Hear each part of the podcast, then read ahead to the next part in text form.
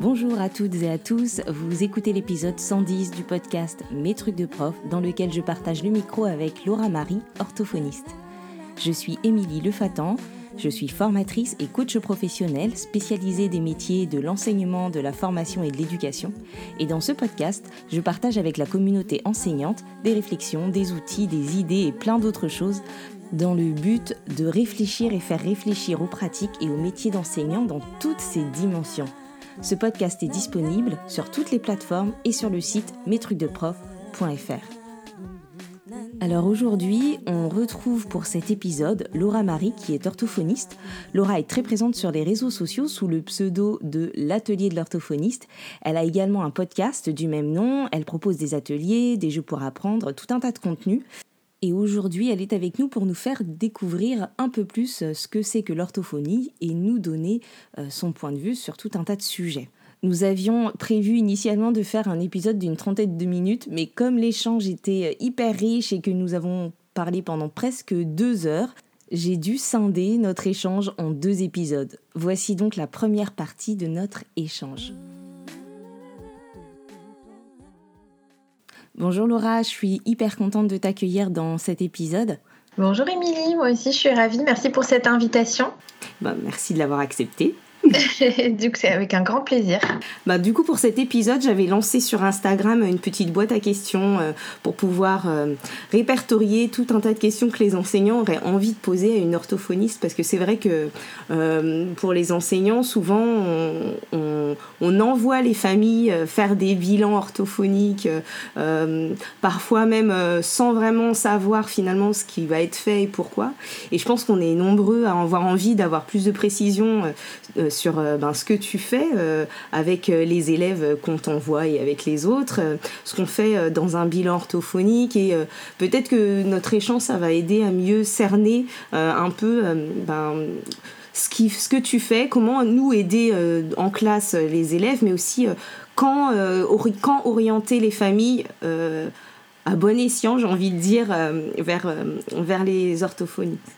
C'est vrai que c'est vrai pas évident parce que vous êtes en première ligne en fait en général. Euh, vous êtes quand même, en, tout cas pour tout ce qui va être euh, du domaine du langage et des apprentissages. En fait, c'est vrai que vous êtes en première ligne et vous voyez les enfants euh, bah, beaucoup plus que nous. Et, et, c'est vrai que vous êtes des interlocuteurs privilégiés. Donc c'est vrai que c'est pas toujours évident enfin, j'imagine, de faire la part des choses qu'en même temps, du coup, vous recevez pas non plus de formation ou de. Enfin, je, ne sais pas ce qu'il existe du coup euh, dans l'éducation nationale, s'il y a des, des, choses spécifiques justement sur euh, bah, le bilan orthophonique ou, quand, ou, ou, les bilans, je veux dire, de professionnels pour l'ergothérapeute, la psychomotricienne, quand adressés à des professionnels quand il y a des difficultés. Je sais pas si ça c'est quelque. Ben, je pense qu'il y a, de, il y a des formations, il y a des formations sur les élèves à besoins particuliers, de manière générale sur de plus en plus sur les troubles 10, notamment euh, les TSA, etc. Mais c'est vrai que précisément sur le bilan orthophonique et qu'est-ce qui s'y passe et quand est-ce qu'on le, fait, euh, peut-être un peu moins. Et puis, euh, parfois, je pense qu'on a peut-être vite tendance, enfin, tu sais, toi qui vas nous pouvoir nous le dire, mais vite tendance à envoyer les familles faire un bilan orthophonique en se disant, bon, ben, comme ça, ça nous rassure, au pire, on, sera fixé. Et je sais pas si c'est comme ça dans toute la Mais en tout cas en, Ile-de-France, euh, euh, il y a une pénurie d'orthophonistes. C'est hyper long et je me dis que peut-être que si euh, finalement on, savait tous un peu mieux quand quand on voyait les, les, familles faire des bilans, ben peut-être qu'on, je sais pas si on réussirait à désengorger les salles d'attente, mais en tout cas, euh, c'est vrai que c'est un gros problème aussi. Mais euh, et puis c'est vrai que du coup, comme les délais sont longs, on envoie assez tôt les parents faire des bilans en se disant prenez rendez-vous parce que ça prend du temps. Euh, enfin, c'est un problème qui est vraiment bah, multifactoriel en fait. Mais bah, je vais essayer du coup de, de démêler, mais c'est pas évident non plus hein, parce que même nous, des fois, on préfère que les enfants nous soient un peu envoyés.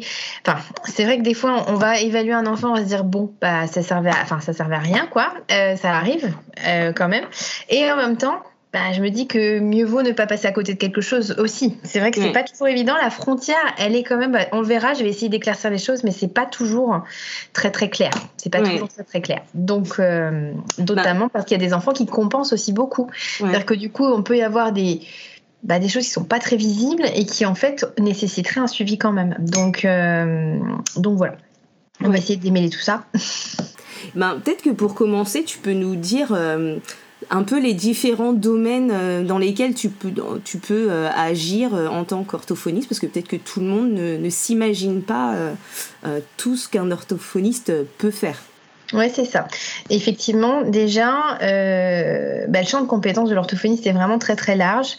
en fait, nous, on va intervenir dans tout ce qui va toucher donc aux apprentissages, ça c'est bien connu de la part, enfin, du côté enseignant. Donc tout ce qui va être en gros apprentissage de la lecture, de l'orthographe, euh, du raisonnement logico-mathématique aussi, et tout ce qui va en fait sous-tendre la compréhension. Euh, voilà, quand un enfant a du mal à raisonner, à comprendre, euh, c'est vrai que ça peut être intéressant de faire un bilan orthophonique pour voir ce qu'il en est, parce que voilà, il peut y avoir plein de mécanismes sous-jacents qui, le gênent dans cette compréhension. Et on va aussi intervenir évidemment, ça aussi c'est bien connu, dans tout ce qui va être difficulté de langage. Euh, donc là, chez le plus jeune enfant en général, voilà, donc ça va être l'articulation, la parole, le langage, parce qu'en fait tout ça c'est bien aussi de le détailler, c'est pas les mêmes choses. Euh, articulation, parole, langage et communication aussi, c'est-à-dire vraiment comment est-ce que je, je, je, fais passer mon message. Il y a les côtés plus, voilà, l'articulation ça va être le côté mécanique du langage, c'est-à-dire est-ce que j'arrive vraiment à bien positionner euh, ma bouche, ma langue pour articuler les sons. La parole, ça va être vraiment est-ce que j'arrive à, bien enchaîner tous les sons entre eux pour être bien intelligible. Et le langage, c'est est-ce que j'arrive à vraiment bien euh, formuler des phrases, euh, formuler un message, utiliser les différents mots du, pour faire passer mon message et après, on va avoir tout ce qui va être de l'ordre de la, de la, de l'utilisation du langage. Et là, ça va être plus en termes de communication. Est-ce que j'arrive à bien faire passer mon mm. message? Euh, Et donc, c'est là qu'on va rencontrer, par exemple, tous les, les TSA aussi, les enfants qui du coup ont du mal à communiquer, à rentrer en communication. Euh, donc voilà. Donc, et il y a le bégaiement aussi, qui est un trouble de l'affluence du langage. Euh, donc voilà, bégaiement, langage, apprentissage, mais on a aussi du coup tout le champ du handicap. On va avoir aussi tout ce qui va être euh, bah là plus concernant la partie la personne euh, plus âgée ou l'adulte, euh, tout ce qui va être trouble neurologique, atteinte neurologique au niveau des fonctions exécutives, des fonctions attentionnelles, de la mémoire de travail, la perte du langage en fait, la perte de langage ou l'atteinte du langage en fait suite à des à des, des AVC ou des, des accidents. Et on a chose qui est peut-être un peu moins connue aussi tout ce qui va être de l'ordre de l'alimentation, de la déglutition, euh, donc chez l'enfant et chez l'adulte. Euh, donc tout ce qui va être trouble de l'oralité alimentaire en fait. Euh, voilà, et on a également tout ce qui touche à la voix. Euh, donc en fait, c'est voilà, c'est l'oralité, on va dire, dans toute son, dans toute sa dimension. C'est-à-dire la dimension de communication, la dimension d'alimentation, la dimension de la voix. Euh, voilà. En gros, euh, j'espère que j'oublie rien. moi, moi, je, moi, j'exerce pas dans tous ces domaines-là en fait, mais c'est vrai que selon les orthophonistes et leur spécialité, on peut être amené du coup à travailler dans des domaines très très différents. Et finalement, être orthophoniste, ça veut dire plein de choses différentes selon les orthophonistes et leur euh, et leurs appétences pour, euh, voilà, pour euh, les domaines. mais on est en gros amené à, à voir les, les, gens, et c'est pour ça qu'on a tant de, de, de, demandes et tant de bah difficultés à des, des, des, des, places en orthophonie, c'est qu'en fait on peut voir des enfants dès l'âge des bébés, en fait, pour des difficultés de succion, d'oralité, jusqu'à l'âge adulte et jusqu'à la fin de vie, hein, parce que mm. du coup on, on, accompagne des gens en fin de vie dans des, avec des maladies dégénératives et tout ça, donc pour maintenir leur fonction de communication et, d'alimentation. Voilà, puis bah, tout, dans tout ça, il y a, y a plein de choses, voilà. Ben oui, puis en plus, du coup, même les enseignants, hein, du côté de la voix, là, que tu, que tu évoquais, euh, euh, peuvent aller voir des orthophonistes et peut-être que certains ne le savent pas.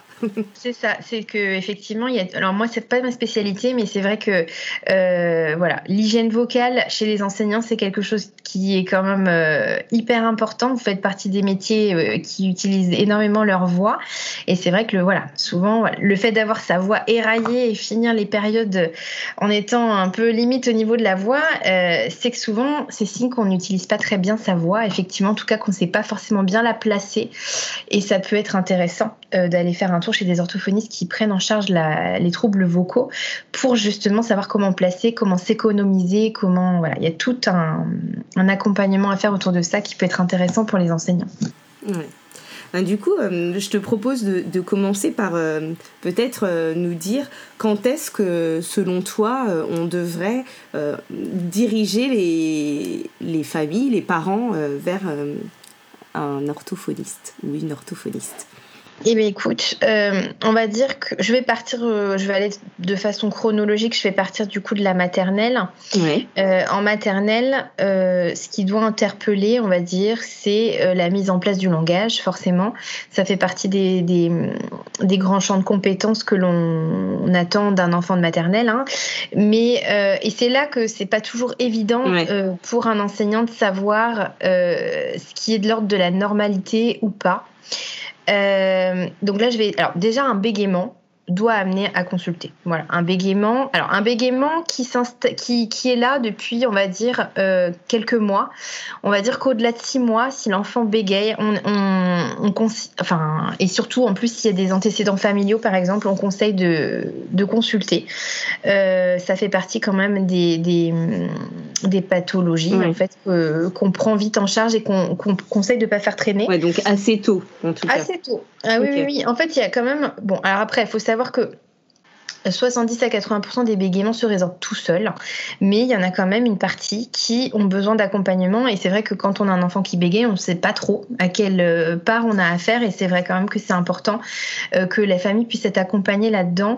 Euh, voilà. Donc le bégaiement, même à, 3 ans, parce qu'en fait, on a souvent des enfants hein, de cet âge-là 3-4 ans, c'est quand même un âge très très courant euh, pour avoir des, premiers bégaiements. Donc c'est pas voilà, il faut faire attention à ça.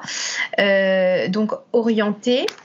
Et alors concernant le langage, c'est là que c'est pas facile de, de, définir, mais grosso modo, un enfant qui va être inintelligible, mais vraiment inintelligible, ça il faut envoyer, c'est sûr et certain. En fait, je vais donner un repère qui va peut-être étonner les gens, mais nous, on considère que entre 4 ans et 4 ans et demi, un enfant doit avoir, alors je vais préciser, mais un langage qui s'approche de celui de l'adulte. C'est-à-dire que euh, évidemment, la prononciation n'est pas parfaite. Évidemment, il peut y avoir des petits sons qui ne sont pas encore acquis. Mais, euh, et puis, euh, on n'a pas toute la complexité de structure de phrase d'un adulte. Mais on va dire que il devrait être intelligible par un adulte à l'âge de 4 ans, 4 ans et demi, et un adulte qui n'est pas son parent, en fait, c'est-à-dire qui est vraiment extérieur à la famille, euh, l'enfant devrait pouvoir se faire comprendre et entretenir une petite conversation avec un adulte euh, autre que son parent. Euh, ça, c'est un repère qui est important. Vraiment, l'enfant de l'âge de 4 ans, 4 ans et demi a quand même un langage qui devrait s'approcher de celui de l'adulte.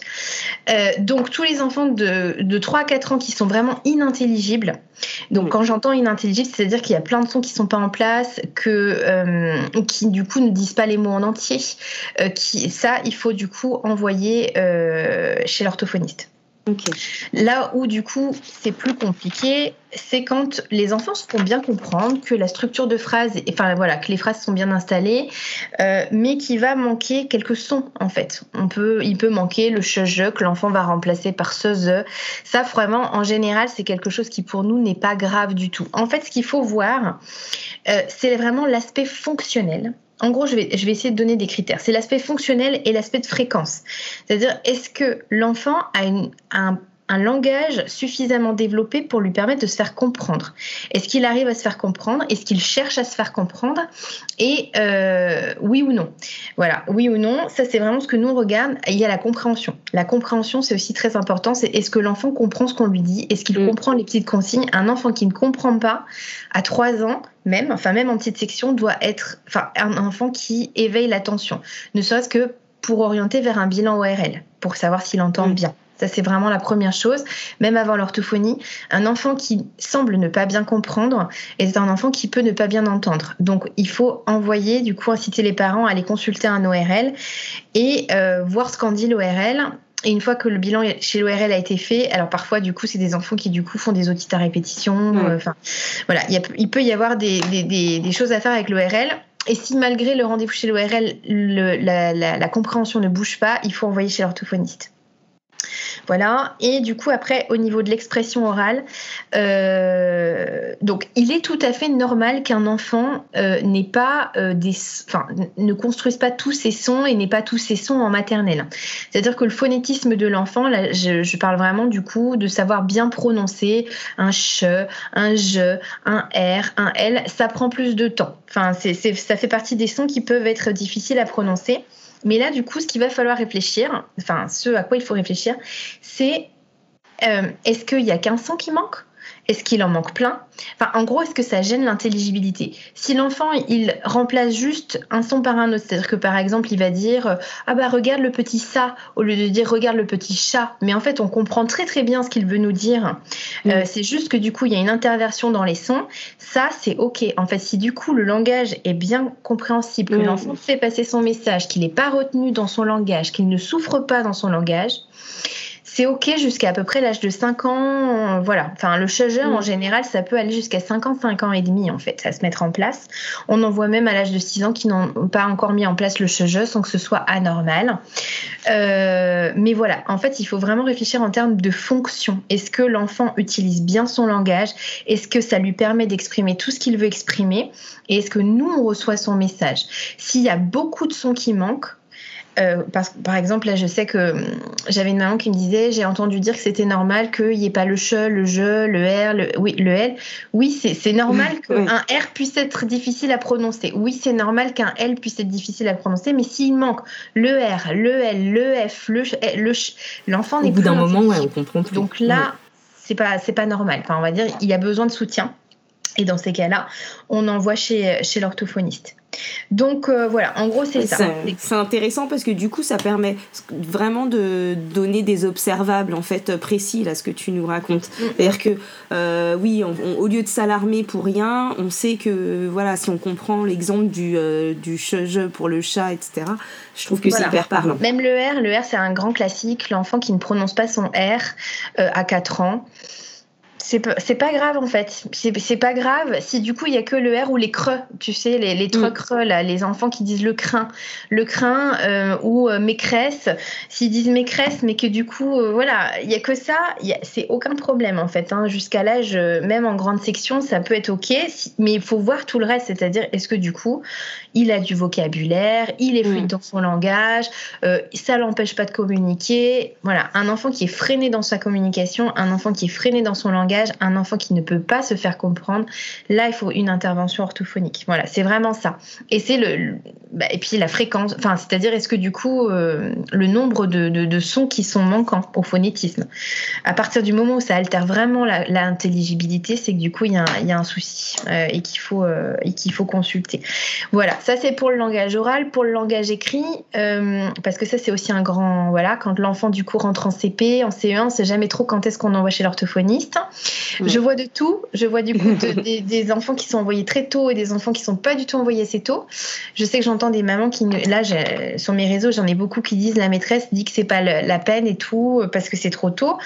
Euh, j'ai fait un bilan cette semaine. Euh, ben en fait, si, il était largement temps de s'inquiéter même en CP. C'est ça le truc, c'est que même en CP, euh, le CP et le C1 sont quand même des, des, des années charnières euh, au niveau de l'apprentissage du langage écrit. Donc, c'est compliqué encore une fois là de, de savoir quand est-ce qu'on s'alarme et quand est-ce qu'en fait ça fait partie de la norme. Donc, déjà, c'est normal qu'un enfant euh, puisse avoir des confusions de sons. Là, ça c'est la grande chose qui alarme souvent les enseignants. Le B et le D, le, enfin, c'est courant qu'un enfant en début d'apprentissage confonde. Vraiment, c'est pas quelque chose qui doit amener à consulter la confusion de son en, début d'apprentissage de la lecture. C'est pareil pour l'inversion. L'inversion, euh, quand l'enfant inverse, euh, quand il écrit ou quand il lit. Et là, je vais mettre un bémol. Tout dépend encore une fois de la fonction, enfin du côté fonctionnel de la lecture. Est-ce qu'il va inverser de temps en temps un petit B et un D? Moi, ma fille euh, est en CP, ça lui est arrivé en début d'apprentissage d'inverser le B et le D. Moi, voilà, je n'étais pas du mm. tout inquiète, ça fait partie de la norme. Euh, pareil, elle va inverser des petits sons, ça, ça, fait partie du développement normal. Mais si l'enfant confond plein de sons, que c'est très fréquent, que du coup il n'arrive pas à transcrire, qu'il, euh, que dans sa transcription écrite il manque beaucoup de sons, qu'en fait on n'arrive pas à bien reconnaître phonétiquement le mot qu'il voudrait écrire, ça, c'est un signe d'alerte que la voix, enfin qu'au niveau phonologique, il y a quelque chose qui qui est pas forcément bien établi. Et ça, ça doit amener à faire faire un bilan euh, orthophonique. Si l'enfant euh, on va dire euh, dans la première période, quoi, on va dire jusqu'en novembre, a du mal à mettre en place ce qui est correspondance phonographémique.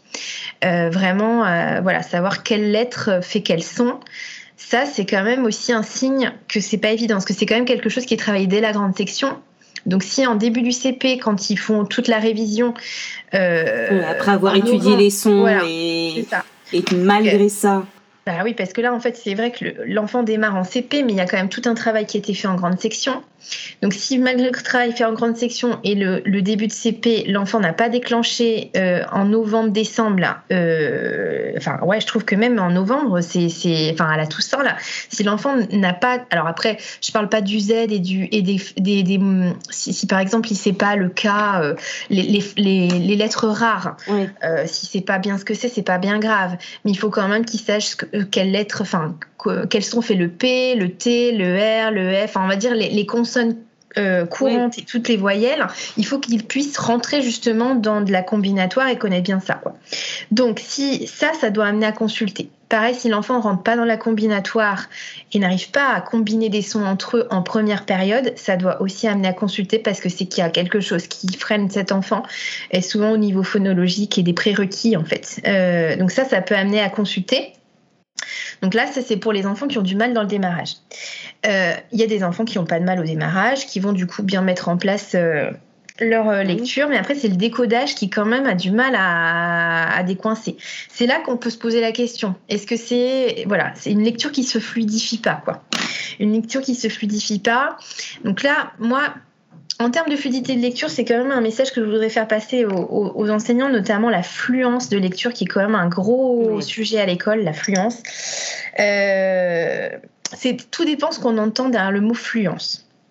Pour moi, euh, la fluence en CP, on peut être souple. Euh, je vais essayer d'être claire. On peut être souple, c'est-à-dire que c'est pas forcément la rapidité de lecture. On n'attend pas d'un CP qui soit rapide. Ça, franchement, c'est quelque chose qu'il faut. Ah, enfin, là, c'est une idée que j'aimerais un peu casser.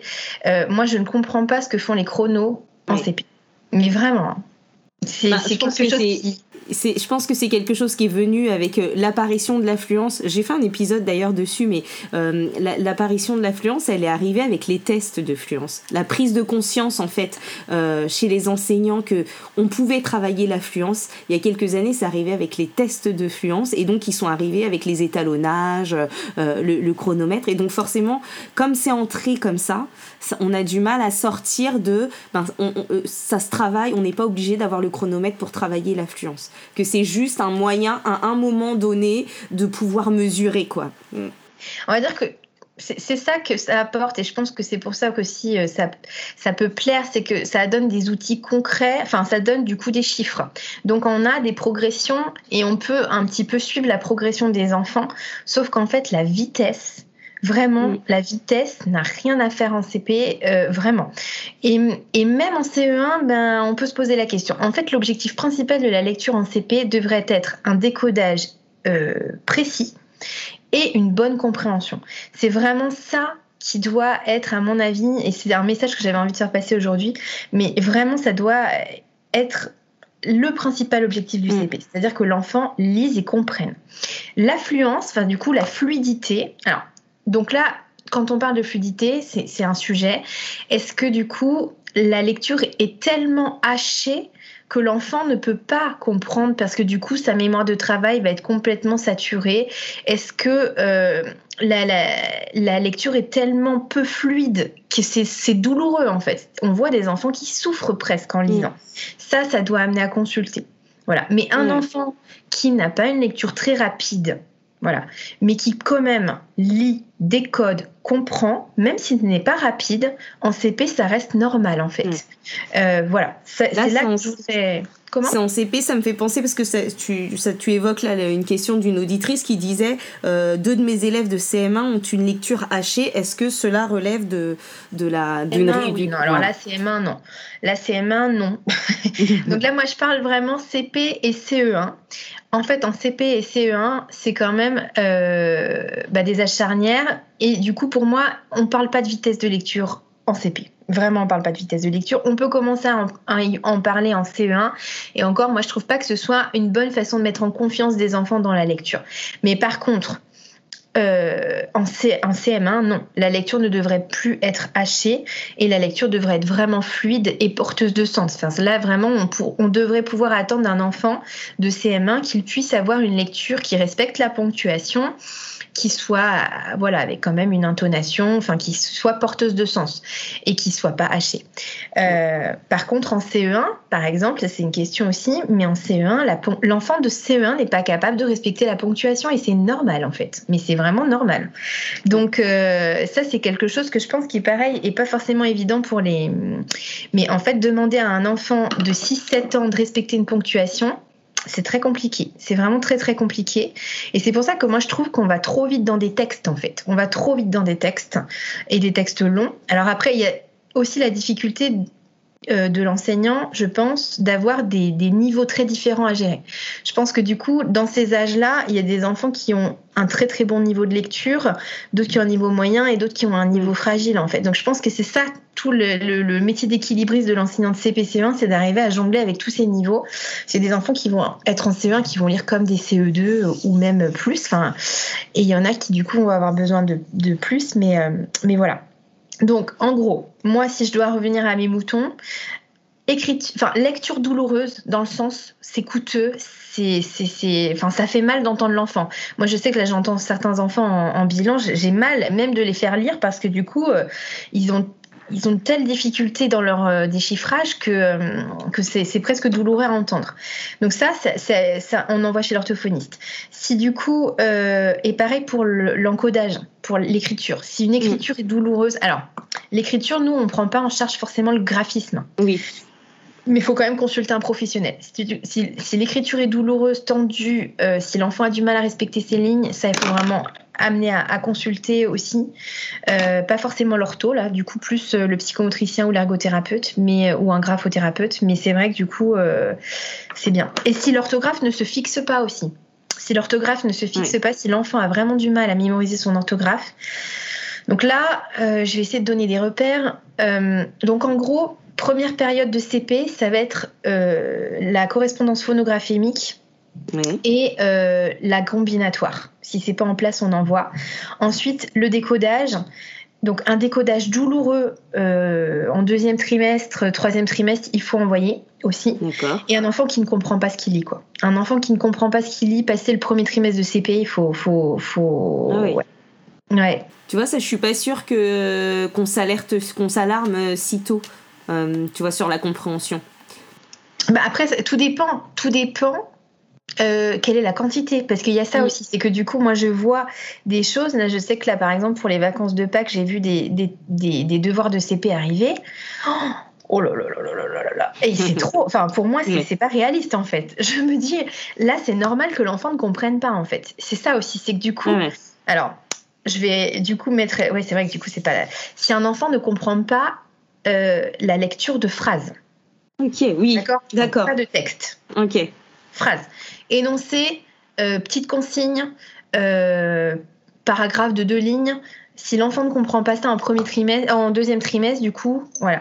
Et c'est pareil, du coup, je trouve qu'on va assez vite dans les textes, alors que souvent, nous, ce qui nous arrive en bilan, c'est finalement des enfants qui ont énormément de mal à comprendre des consignes je trouve qu'on lit pas assez de petites quantités, enfin, c'est-à-dire du coup le format consigne.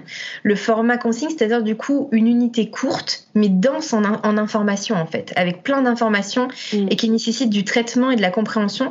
Ça, c'est quelque chose qui, à mon avis, en CP, est pas assez travaillé. On, mm. part trop vite dans des textes et il faudrait, à mon avis, rester plus sur de la petite unité, c'est-à-dire vraiment du coup euh, phrases, petit énoncé, porteur de sens, c'est-à-dire je lis, je fais une action, je lis, je fais une action, je lis, je fais une action. Ça, c'est vraiment. Euh, Et ça, c'est intéressant parce que du coup, en fait, euh, ça permet aussi de, de se dire, de, de décoller la lecture de la littérature. Tu parlais des textes, mais de se dire, en fait, travailler la lecture. Euh, alors, je dis pas que c'est pas fait, hein, mais c'est que parfois, peut-être qu'on on est un peu focalisé sur ça, sur trouver des textes, quitte à trouver parfois des textes un peu vides de sens pour que ce soit lisible, enfin décodable, etc. Alors que, ben, comme tu dis, travailler sur des choses plus courtes mais porteuses de sens et donc qui sont pas forcément euh, des textes littéraires, mais qui peuvent être euh, euh, du coup dans, dans, le ludique. Je sais en plus que c'est ton, ton, ton ton, ton, ton, dada un petit peu, voilà, qui soit dans le jeu et de se dire, ben oui, en fait, on peut passer la lecture là-dedans, faire plus court. Du coup, les élèves aussi s'essoufflent moins. Euh, tu parlais de douleur à la lecture et, et à l'écriture, et je pense que si on, on, décale un peu ça, on reste dans du...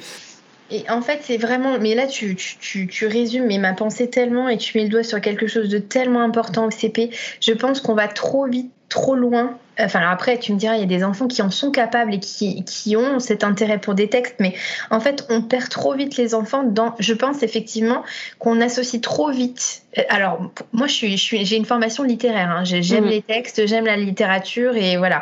J'aime transmettre aux enfants ce goût-là. Mais en fait, en voulant aller trop vite dans du texte et de la littérature, on en perd beaucoup en route et surtout, on leur fait perdre le plaisir. On leur fait perdre le plaisir et, euh, et surtout, on les amène du coup à avoir des lectures qui, stagnent en fait, qui stagnent et qui progressent pas et dans lesquelles ils ont du mal à mettre du sens.